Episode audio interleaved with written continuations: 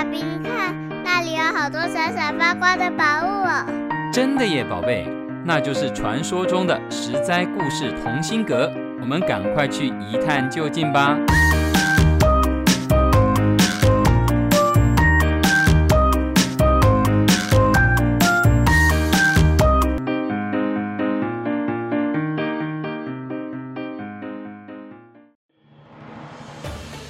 亲爱的大朋友、小朋友们，我是过年吃好睡饱、生活没烦恼的维糖姐姐。今年是兔年，不免俗的要带来一个跟兔子有关的故事。不是中秋节的玉兔，也不是龟兔赛跑中输给乌龟的兔子，更不是成语守株待兔中一头撞倒在树干上的笨兔子。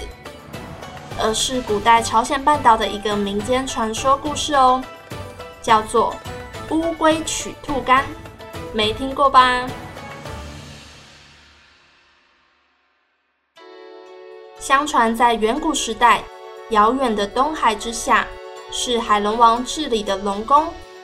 有一天，海龙王的宝贝小公主生了一场奇怪的病，太医们都束手无策。好在这时候，有一位云游四海的名医正好回来。他诊断过公主的病情后，很有把握地开了药方，吃药就会好。那还不简单？麻烦的是，其中一味药需要用到兔的肝，其他药都好找，可是龙宫哪来的兔子呢？又要上哪里去取兔肝呢？东海龙王赶忙集合了所有部下。询问谁有办法取得兔肝？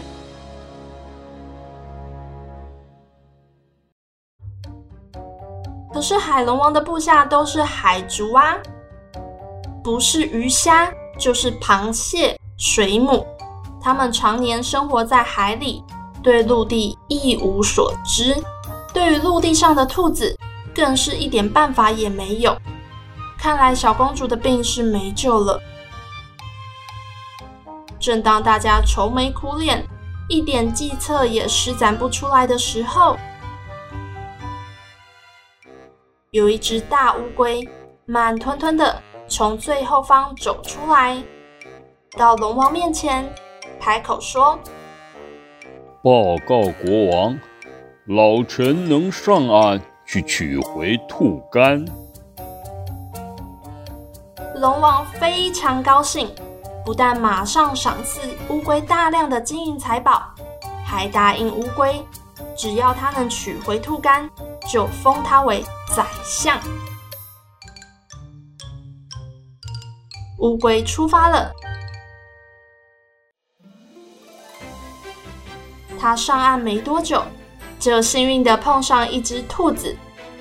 乌龟上前跟兔子搭讪，花言巧语的说。哎呀，兔子老兄，你知不知道外海中间有一座岛，那里的风景很美好，花儿、草儿、树木都长得很茂盛，泉水啊更是清澈无比，食物多到都吃不完呢。而且啊，那里的四季都像春天一样，凉风吹拂。身心舒畅，更重要的是啊，那儿没有老鹰、老虎这些可怕的天敌，是最适合我们居住的地方了。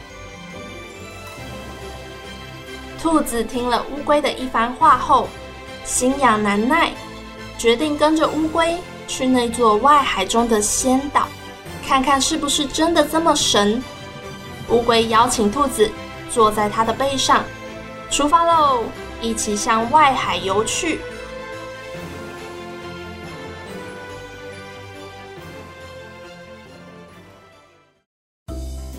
龟游着游着，想到自己轻轻松松就完成任务，实在开心，忍不住吹着口哨，唱起歌来。兔子便问：“乌龟老兄，都还没到呢，你高兴什么呀？”乌龟没有多想，脱口而出的说：“因为我只要把你带回龙宫，任务达成啊，我马上就可以升官发财啦。兔子一听，嗯，不太对劲，但还是保持镇定的问：“哦，升官？那真是恭喜你呀！可是为什么带我回去就可以升官呢？”哈哈，那是因为啊。龙王的小公主得了怪病，医生说必须要有兔子的甘入药才行。我就自告奋勇啊，上岸来找兔子啊。这不正要载你回去吗？乌龟觉得自己已经成功啦，心情大好，说话也没有顾忌，想到什么就说什么。兔子听后大吃一惊，原来乌龟是要载它去送命啊！他得想想办法逃脱。灵机一动，马上装作很遗憾的样子叫道：“哎呀，这么重要的事你怎么不早说呢？这下完了，公主的病是治不好了。”乌龟着急的回头问：“什么意思啊？怎么会治不好公主呢？”兔子哀痛的说。哎，你不知道，我们兔子家族有种独特的本领，就是能够将五脏拿出来清洗，洗干净后再放回身体里。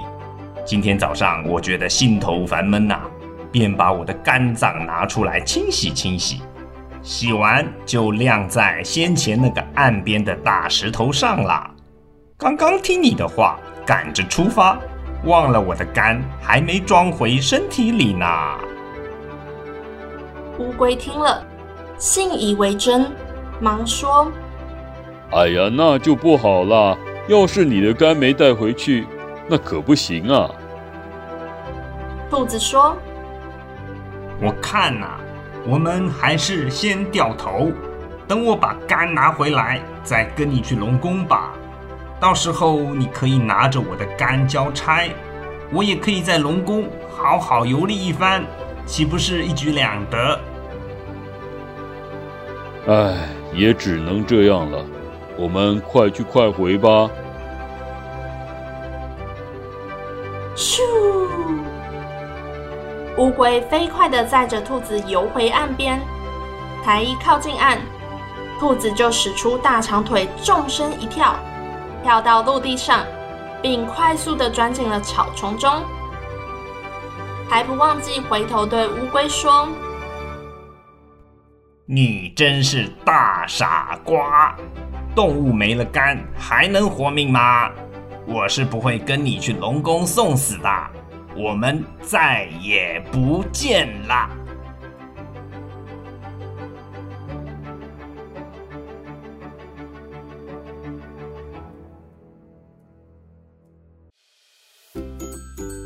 这就是乌龟取兔肝的故事。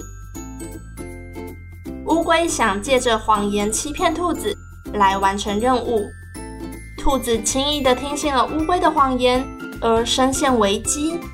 在危急关头，也编了一个谎言，顺利脱逃。乌龟乐极生悲，升官发财路没有了。故事中的乌龟和兔子。他们都说了谎，虽然说谎骗人是不对的，但也可能是解决危机的方法。不同时机场合，我们要懂得灵机应变哦。另外，还要懂得小心求证，免得上当。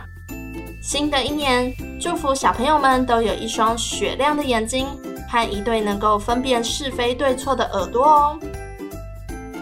兔子的故事就分享到这边。下周日刚好是元宵节，下周桑尼姐姐会跟你们分享一个元宵姑娘的故事哦，敬请期待。实在故事同心阁，下次再见喽。